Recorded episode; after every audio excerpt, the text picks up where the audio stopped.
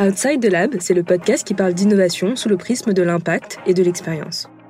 Notre ambition, penser plus large pour faire autrement.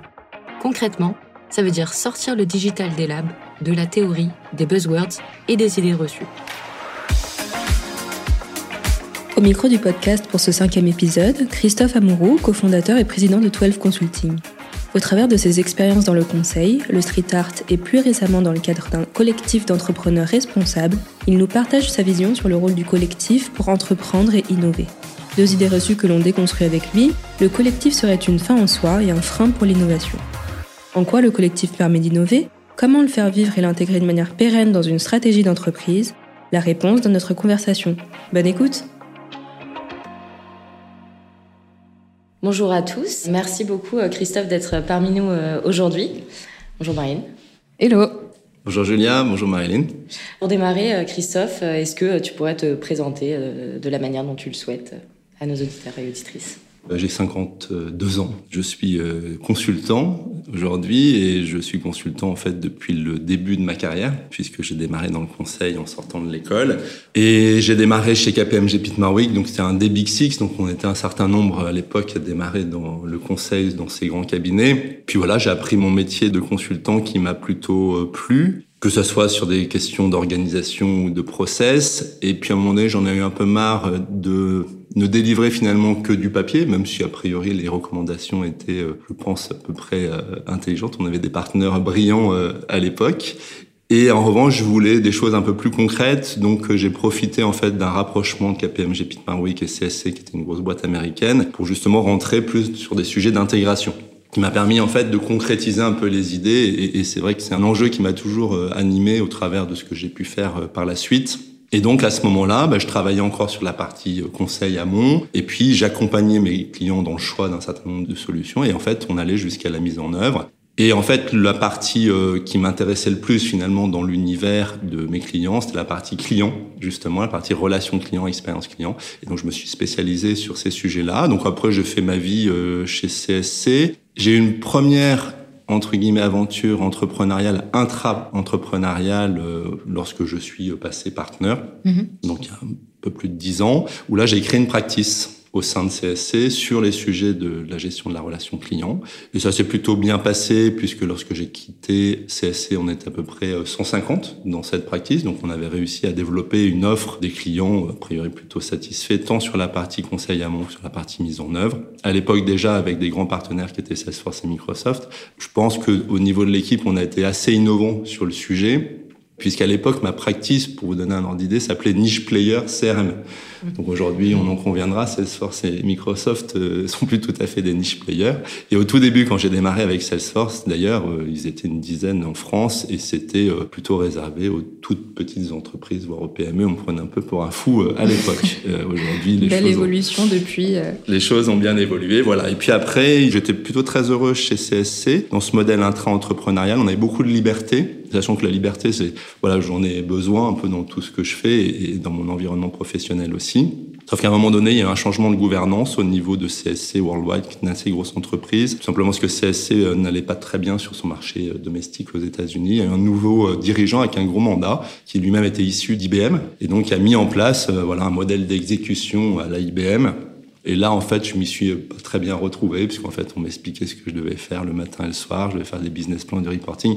Voilà, alors que moi, j'aimais travailler avec mes équipes, avec euh, mes clients. Et du coup, j'ai décidé, en fait, de quitter le CSC après presque 20 ans. Donc, ça a été quand même une, longue et belle histoire. Et puis, comme euh, je n'étais pas très inspiré par ce qui se passait euh, dans le monde du conseil, qui était le seul truc que je savais à peu près faire, ça a été le déclencheur et la création de 12 avec 11 autres 12 heures. Vous connaissez l'histoire. Euh, voilà donc un peu euh, mon cursus. Et puis c'est vrai que cette capacité à innover entre guillemets, à entreprendre et la liberté, c'est certainement ce qui a conduit un peu mes différents euh, projets. Voilà, je peux vous dire sur moi. Quand tu parles de CSC, de la création de ta practice, et puis même de 12 avec les 11 autres 12 qui t'ont accompagné, on va rentrer dans le vif du sujet du jour, c'est le collectif, et du coup, comment tu insères le collectif vraiment dans toute cette évolution? Ah, effectivement, moi je pense que tout seul, euh, voilà, je suis pas plus idiot qu'un autre, euh, mais pas plus brillant non plus. Euh, et si j'ai pu faire des choses parfois euh, voilà qui ont plutôt réussi avec une dynamique c'est justement parce que je l'ai fait avec d'autres. Et en fait moi c'est un besoin. J'ai du mal à trouver ma propre motivation ma dynamique en fait tout seul. Et tu nous parlais de liberté dans ce collectif est-ce que tu arrives à retrouver cette liberté dont tu as besoin aussi pour avancer? Oui, puisqu'en fait, euh, c'est ce collectif, cette énergie qui me donne aussi la force bah, d'aller là où j'ai euh, envie, là où mes pensées vont.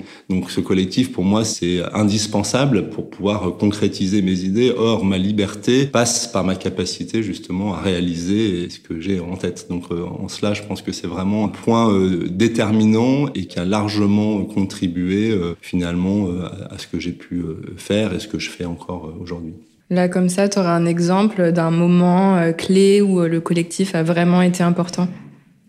Alors, c'est difficile de trouver un exemple, honnêtement, parce qu'en fait, je pense qu'il n'y a pas une semaine sans qu'il y ait des situations qui euh, justement contribuent, où le collectif apporte sa valeur de création, de mise en mouvement, finalement de capacité à, viser un, objectif et un sens commun. Parce qu'en fait, je crois que c'est ça, il y a la force de mobilisation, la force du collectif, elle est là. C'est on part d'une idée, on échange, on arrive in fine à une idée évidemment bien plus intelligente et innovante que celle qu'on avait au début, puisqu'on a bénéficié de cette fameuse intelligence collective et on a envie ensemble de faire. Et c'est vraiment ça le sujet. Donc, j'ai pas un exemple en particulier parce que voilà, c'est un peu mon quotidien et c'est un peu mon rôle aussi, je pense. En tout cas, c'est comme ça que je le vois par rapport à aussi ma personnalité. Mon rôle en tant que chef d'entreprise, c'est justement d'animer et d'aller créer cette émulation avec les 12 heures, mais même euh, en dehors de 12 parce que je fais d'autres choses euh, qui, euh, là encore, m'intéressent parce que je, enfin, je réussis. On s'embarque mutuellement pour avancer.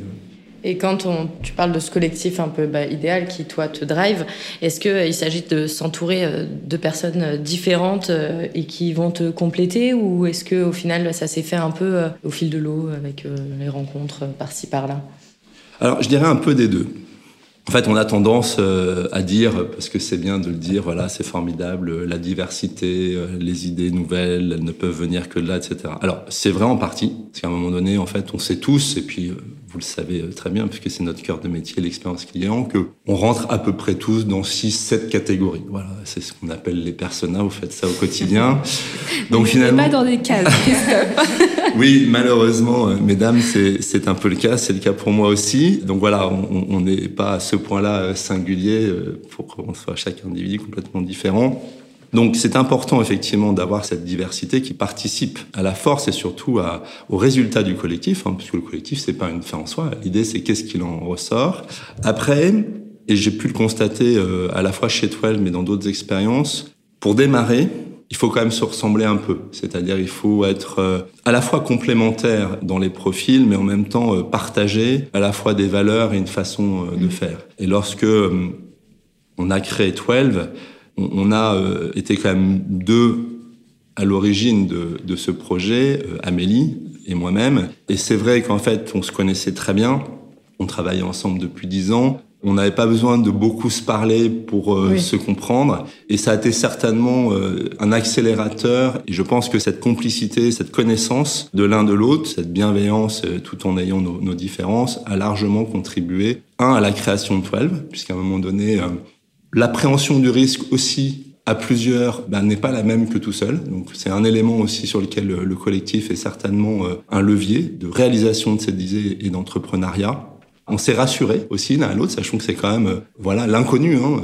On n'a pas créé euh, Twelve euh, en sortant de l'école l'un à l'autre. On, l'a créé moi-même à 43 ans et Amélie qui est plus jeune que moi avait déjà quand même une grosse expérience. Donc il y a un vrai risque au, global. Et du coup là, pour le coup, la très bonne connaissance l'un de l'autre a contribué. Donc voilà, c'est un peu une réponse de Normand.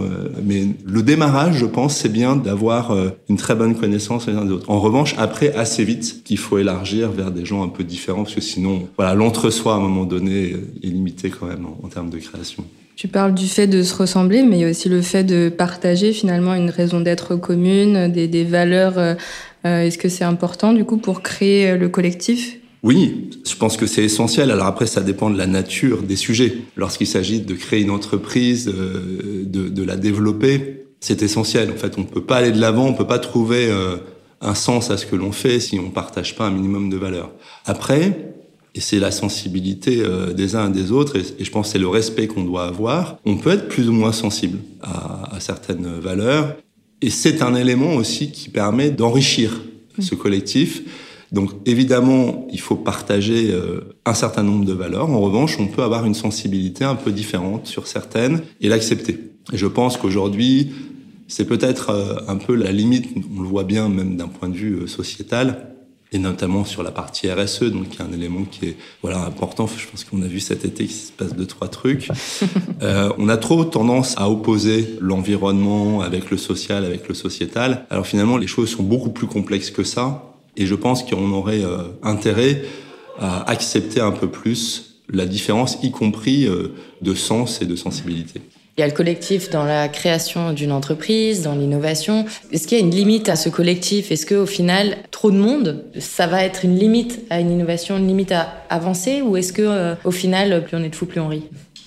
Non, non, je pense que le collectif, là encore, euh, c'est pas une fin en soi. Et en fait, il a ses limites à la fois dans son organisation, dans sa gouvernance, et effectivement dans le nombre. Euh, à un moment donné, euh, si on est trop nombreux, si on n'a pas un qui euh, prépare, organise, qui d'une certaine manière prend le leadership du groupe tout en écoutant les autres, il en sort pas grand-chose. Ou alors un truc tout mou, tout consensuel, et c'est pas ça qui fait avancer les choses. Donc non, non, ce collectif, il n'est pas magique, il faut vraiment l'organiser. On voit bien d'ailleurs chez 12, puisque c'est intéressant, comme c'est une entreprise qui a connu comme une croissance assez rapide, on a démarré il y a 8 ans, on était bah, 12, et puis aujourd'hui on a un peu plus de, de 80. On a dû adapter ce collectif. Au début, bah, finalement, à 12, il y a un collectif, il y a un groupe. Puis au fur et à mesure, il faut faire évoluer les choses. À la fois, il faut gérer une dynamique, un projet d'entreprise commun, donc euh, à l'échelle du groupe de 80 et plus, et en même temps reconstituer des groupes pour que chacun retrouve sa liberté aussi, puisqu'à un moment donné, le collectif à grande échelle, il est un peu sclérosant,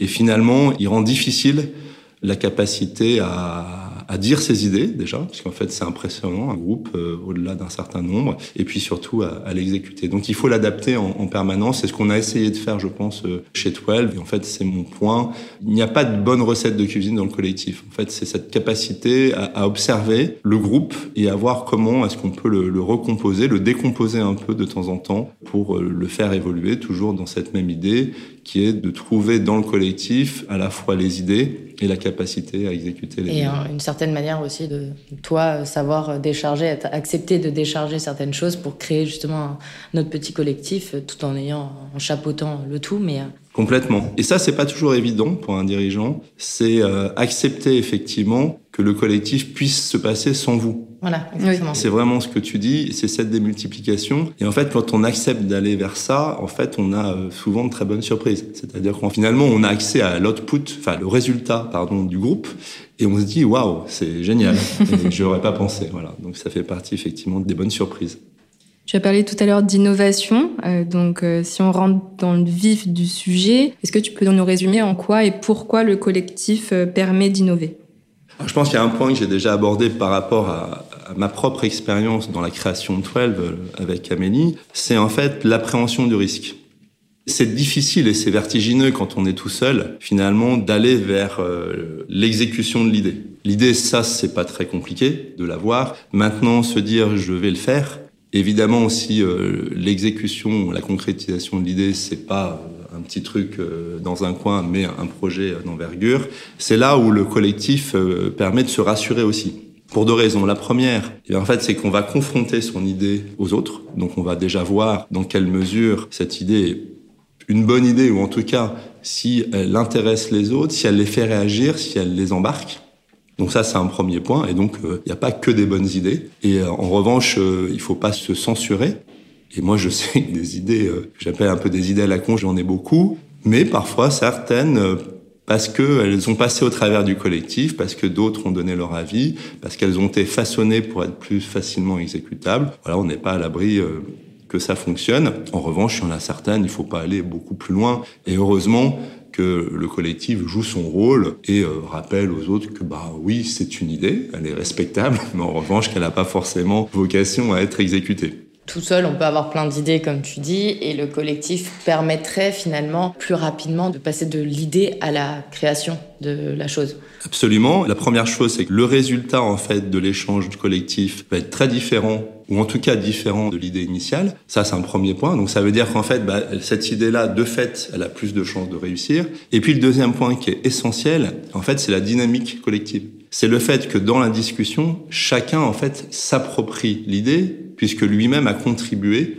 à faire pivoter ou à enrichir cette idée. Et du coup, on ressort de ça avec un, une idée qui est plus intelligente que celle du début, et deux, en fait, une appropriation et une dynamique de groupe qui, évidemment, est un facteur clé de succès dans l'exécution de l'idée. Je pense que ça, c'est en soi un élément important. Et puis, comme je le disais tout à l'heure, et ça va naturellement avec les deux premiers points, c'est finalement l'appréhension du risque. C'est-à-dire qu'en fait, on va y aller avec les autres et c'est beaucoup plus rassurant d'y aller avec d'autres de manière solidaire que d'y aller tout seul dans la gestion du risque. Donc je pense que le collectif, en cela, est un vrai levier pour en fait mieux appréhender le risque, est quelque chose de très très subjectif et du coup chacun a sa propre aversion au risque et collectivement, un, on le limite le risque en soi et en fait on le gère mieux euh, psychologiquement.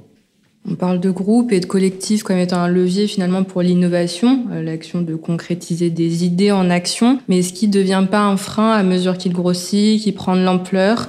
Comment on fait euh, perdurer ce collectif euh, et qui comme peut changer avec des départs, des arrivées, effectivement. Comment on maintient ce collectif dans la durée, dans une stratégie d'entreprise, pour qu'il fasse sens et qu'il continue d'être un levier plutôt qu'un frein?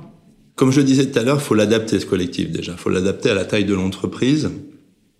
Puisqu'en fait, c'est pas le même, euh, voilà, à 80 euh, qu'à 12. Donc je pense que ça, c'est une première réponse. C'est compliqué, je pense, de réussir, si on veut euh, assez rapidement transformer une idée en, un plan d'action, de réussir avec un groupe de plus d'une dizaine de personnes. Je crois qu'on se rend compte assez vite de, de la limite, et, et 10, c'est déjà beaucoup. Pour qu'un collectif fonctionne bien à 10, il faut qu'il y ait une une expérience, une connaissance finalement de ce collectif, hein, c'est de la démarche et puis de la discipline. Porter en fait euh, une vision, en tout cas exécuter une vision à l'échelle d'une entreprise, c'est un projet long terme. Et donc là, il faut pouvoir embarquer tout le monde. Du coup, j'ai envie de dire, c'est presque une obligation que chacun se sente embarqué dans cette vision collective. Maintenant, si on est sur des choses plus concrètes dans l'exécution, enfin de moindre envergure et sur un planning plus court, je pense effectivement qu'il faut réduire euh, le nombre de personnes pour réussir en fait à délivrer dans un temps plus court. Finalement, un des enjeux pour faire perdurer un collectif plus important, c'est d'arriver à créer des micro-collectifs au sein de celui-ci pour euh, animer la dynamique et le faire vivre dans la durée oui, je pense, sans tomber dans le travers du collectif qui finalement va vivre euh, complètement indépendamment des autres. D'où l'importance finalement d'avoir euh, plusieurs collectifs et d'avoir une gouvernance autour de ça. C'est-à-dire qu'en fait, moi je pense que le, ce qu'on appelle l'organisation, les process sont, vont plutôt à l'encontre de l'innovation et même du collectif, puisqu'ils ont tendance à à la fois individualiser, et en même temps à concentrer sur l'exécution et parfois euh, gêne l'idéation en tant que telle. En revanche, une gouvernance, c'est-à-dire avoir dans l'entreprise différents niveaux qui vont assurer justement la cohérence d'ensemble, diffuser finalement la ligne directrice, ça c'est important et ça permet en fait à chaque collectif d'avoir sa propre liberté entrepreneuriale et en même temps de se raccrocher à un collectif plus large qui est euh, celui de l'entreprise ou d'une organisation. Donc là encore, c'est une alchimie il faut être très observateur de tout ça et l'adapter au fur et à mesure du développement de l'entreprise. Est-ce que tu aurais un exemple concret de cette démarche?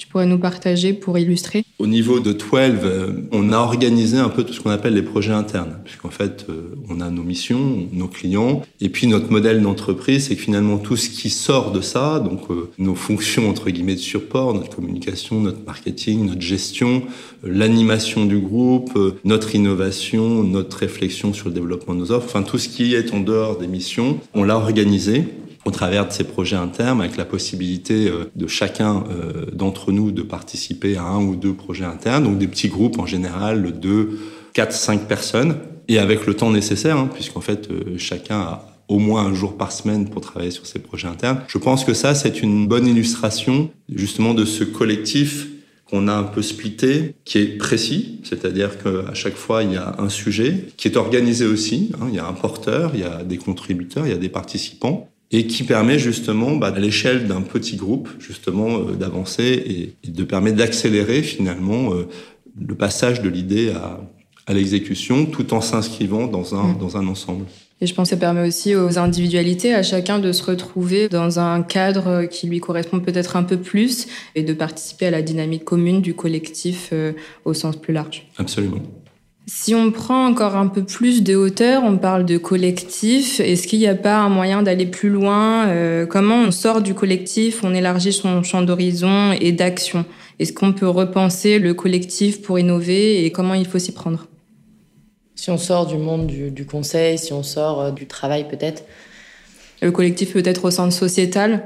Euh, c'est vrai qu'on on, pense tous au collectif qui nous est le plus proche, mais on fait partie aussi d'un collectif, d'une société euh, au sens plus large. Et euh, finalement, est-ce qu'il faudrait pas élargir son champ d'horizon, d'action et repenser ce collectif pour innover?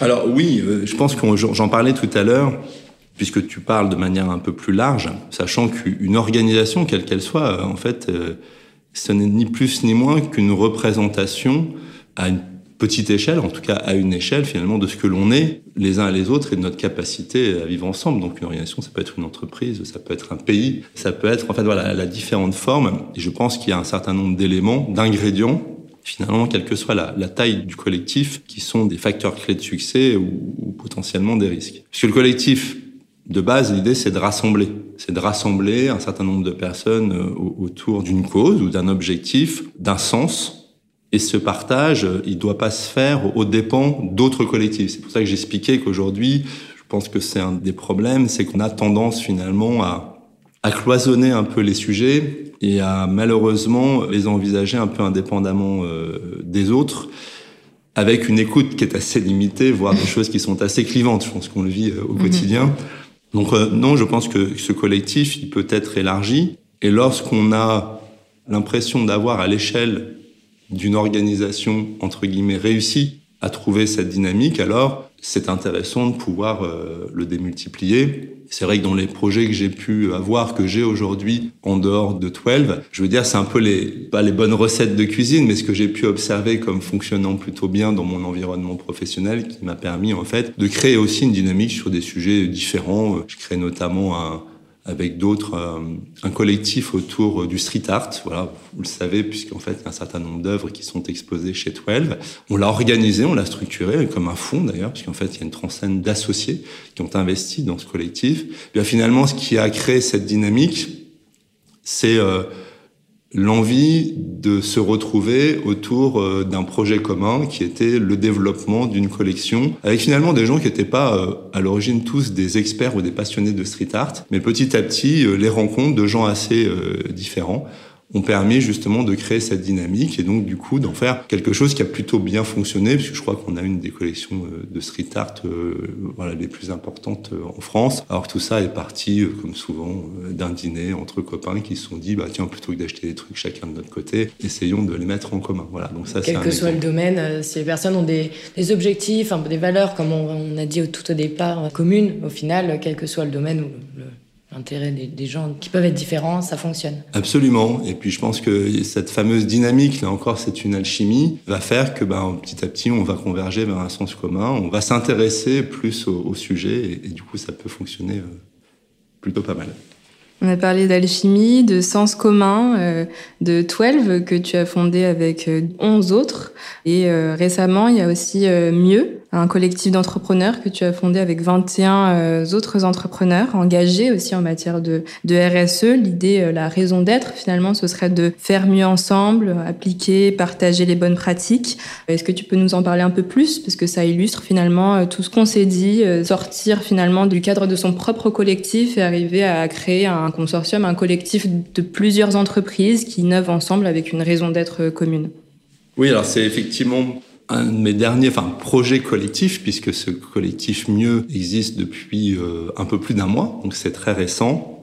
Et l'idée, c'est effectivement sur des sujets RSE, hein, donc clairement la raison d'être, la mission de ce collectif, c'est sa capacité à démultiplier finalement les actions RSE menées par les uns et les autres, donc que ça soit d'un point de vue environnemental, d'un point de vue social ou, sociétal, sachant qu'en fait il y a une, nous avons euh, recherché une diversité au niveau de ces entreprises. Donc, il s'agit plutôt de PME. Donc, on est dans des modèles, un modèle entrepreneurial.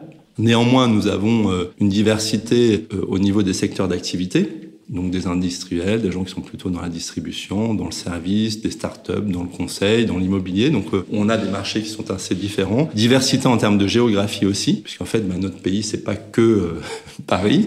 Donc, en fait il y a des entreprises euh, stéphanoises, Aix-en-Provence, Valence. Enfin, on a cette diversité géographique. Et en fait, c'est là qu'on voit, et c'est une bonne illustration justement de la force du collectif, ce projet, cette initiative est partie début juin autour, là encore, voilà, d'un collectif euh, voilà, euh, convivial. C'est le mot-clé aujourd'hui. C'est ça, c'est ça. J'assume que les idées peuvent venir justement euh, d'un moment convivial. Je pense que c'est le cas et on le pratique assez bien chez 12 aussi.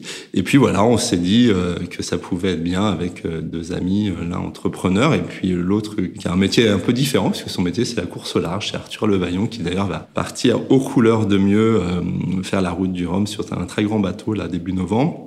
Et c'est là qu'on s'est dit, bah tiens, on serait finalement plus fort en matière de RSE, parce qu'en fait, on était tous très impliqués sur le sujet à l'échelle de nos métiers, de nos organisations. On a des actions et c'est bien. Euh, néanmoins, bah, elles sont limitées à l'échelle de nos organisations qui restent petites organisations à l'échelle de 80 personnes et surtout chez 12 finalement notre empreinte carbone elle existe évidemment mais elle est plutôt moins lourde que d'autres. Donc ça veut dire qu'en fait, ben, on, a pas mal de choses à faire. On en a fait, il nous en reste évidemment. Maintenant, on s'est dit qu'on aurait plus d'effet de levier sur le sujet, qui est un sujet de préoccupation en étant plusieurs. Et ça a été du coup la création de ce collectif et c'est très intéressant parce qu'il y a vraiment une dynamique. Alors on est au tout début, hein. pour l'instant on n'a pas délivré grand-chose, mais on a à cœur de le faire rapidement. On sent toute la dynamique et l'envie euh, de ces chefs d'entreprise, mais pas que, c'est-à-dire de leurs équipes aussi, de pouvoir euh, démultiplier leurs actions et puis aussi la curiosité de voir ce que les autres font et essayer d'aller trouver finalement cette dynamique collective au-delà de notre propre organisation. Moi je crois beaucoup en ça et je suis sûr que ce collectif euh, va réussir. Merci Christophe pour cet échange. Pour euh, clôturer l'épisode, nos deux questions euh, signature. La première, que veut dire pour toi penser plus large, faire autrement? Je crois que c'est une devise que tu connais bien. Oui, c'est un peu la tagline de, de 12. Donc au-delà du marketing, et si on, regarde en fait ce penser plage faire euh, autrement, avec un peu de recul, je pense que la capacité à le faire, c'est bien de l'écrire, c'est sympa sur les réseaux sociaux en, hashtag. Après, la, promesse est élevée hein, quand même, donc il faut le délivrer, vous le savez, puisqu'en fait on œuvre tous euh, au quotidien pour ça. Je pense que le collectif est largement contributeur finalement de ce penser plus large, c'est-à-dire cette capacité finalement à enrichir ses propres idées, et puis le faire autrement, c'est la capacité à, à exécuter, à délivrer ses idées, mais pas forcément avec une seule et même euh, recette, une seule et même démarche, mais euh, d'avoir autant d'innovation et d'idées finalement dans l'exécution que dans l'idéation en amont. Donc, euh, donc voilà, donc je pense que se penser plus large, faire autrement, et la promesse qu'on essaye de délivrer à la fois à nos clients, à nos 12 et, à nos partenaires, je pense que le collectif est certainement un ingrédient pour le réussir. Et la deuxième question, s'il y a une idée reçue que tu aimerais déconstruire aujourd'hui, quelle serait-elle?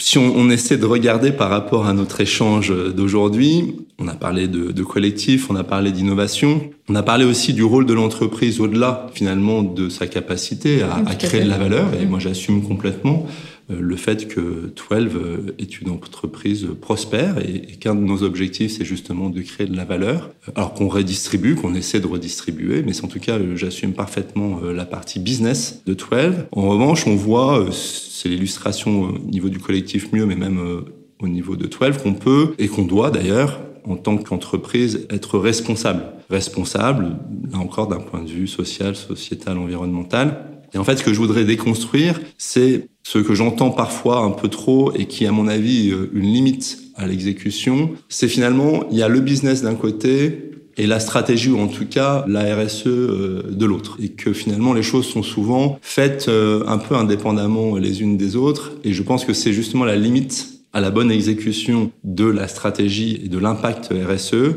Et de mon point de vue, on peut et on doit d'ailleurs aligner les deux. Et c'est en alignant les deux qu'on réussira à la fois à avoir plus d'impact sur la partie euh, RSE, mais aussi sur la partie business. Parce que je pense et je suis convaincu que demain et déjà aujourd'hui, on ne pourra plus faire de business, sous-entendu avoir des clients et des collaborateurs, hein, puisqu'en fait, ce sont quand même les, les deux ingrédients au niveau d'une entreprise, si on n'a pas une attitude responsable. Donc je pense qu'on doit tous travailler à l'alignement de notre business avec notre responsabilité d'entreprise, ce qui n'est pas forcément le cas aujourd'hui. Donc voilà, s'il y a un point qu'on pourrait déconstruire de mon point de vue, c'est celui-ci. Merci encore, Julia et moi, on a été ravis de t'avoir au micro euh, d'Outside the Lab et euh, à bientôt, peut-être pour un prochain épisode. Merci à toutes les deux. Merci beaucoup. Au revoir. Merci. Merci beaucoup d'avoir écouté cet épisode d'Outside the Lab. Si ça vous a plu, n'hésitez surtout pas à suivre le podcast sur la plateforme que vous avez utilisée pour l'écouter. Et à bientôt pour un prochain épisode.